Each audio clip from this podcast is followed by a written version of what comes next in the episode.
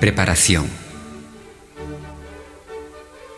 Hay la leyenda que en épocas más rudas, en un lugar los barcos naufragaban, porque sirenas muy bellas y desnudas a todo hombre con su canto fascinaban. No había hombre que resistir pudiera aquel llamado con tan dulce canto, y se lanzaban a la mar tras la quimera, y les servía ese lugar de camposanto. Un tal Ulises, sabido del peligro y bien dispuesto a vencer la parca, con tal de resistir aquel hechizo, se hizo amarrar al mástil de su barca. Con esa solución inteligente, burló a la muerte escapando de sus garras. Si voluntad no tenía suficiente, en vez de voluntad se puso amarras. Prende pues la flecha y la ensarta solo al ave que no ve o no se ampara, pues el sabio ve el peligro y se aparta, o ve venir al enemigo y se prepara. El hombre común y corriente vive la vida siendo constantemente sorprendido por visitantes que se anuncian de antemano. Como si fuera el miope que no alcanza a ver más allá de la palma de su mano, va tropezando constantemente en todas las piedras del camino de la vida. Casi todos viven haciendo el trabajo de ayer. Son muy pocos los que hacen el de mañana. La mayoría de matrimonios viven sacando el agua de la barca son muy pocos los que se adiestran para cuando aparezca el enemigo.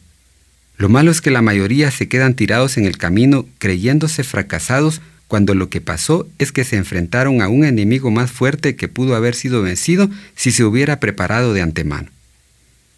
Van a sembrar cuando ya tienen hambre y no se ponen a sembrar porque saben que van a tenerla. Somos como las cinco vírgenes insensatas que tenían aceite para esperar al esposo pero no llevaban reserva por si éste tardaba.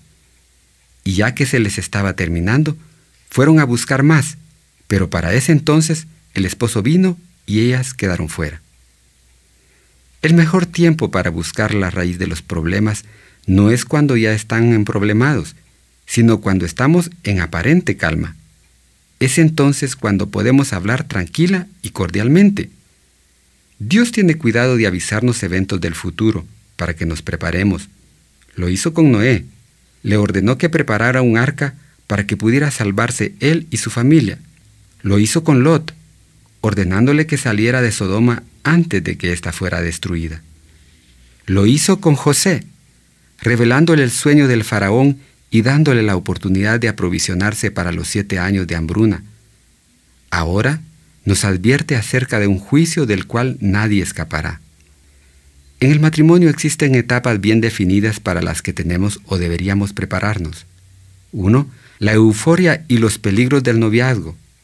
2. La luna de miel y el peligro de las ideas preconcebidas, la inexperiencia de los cónyuges.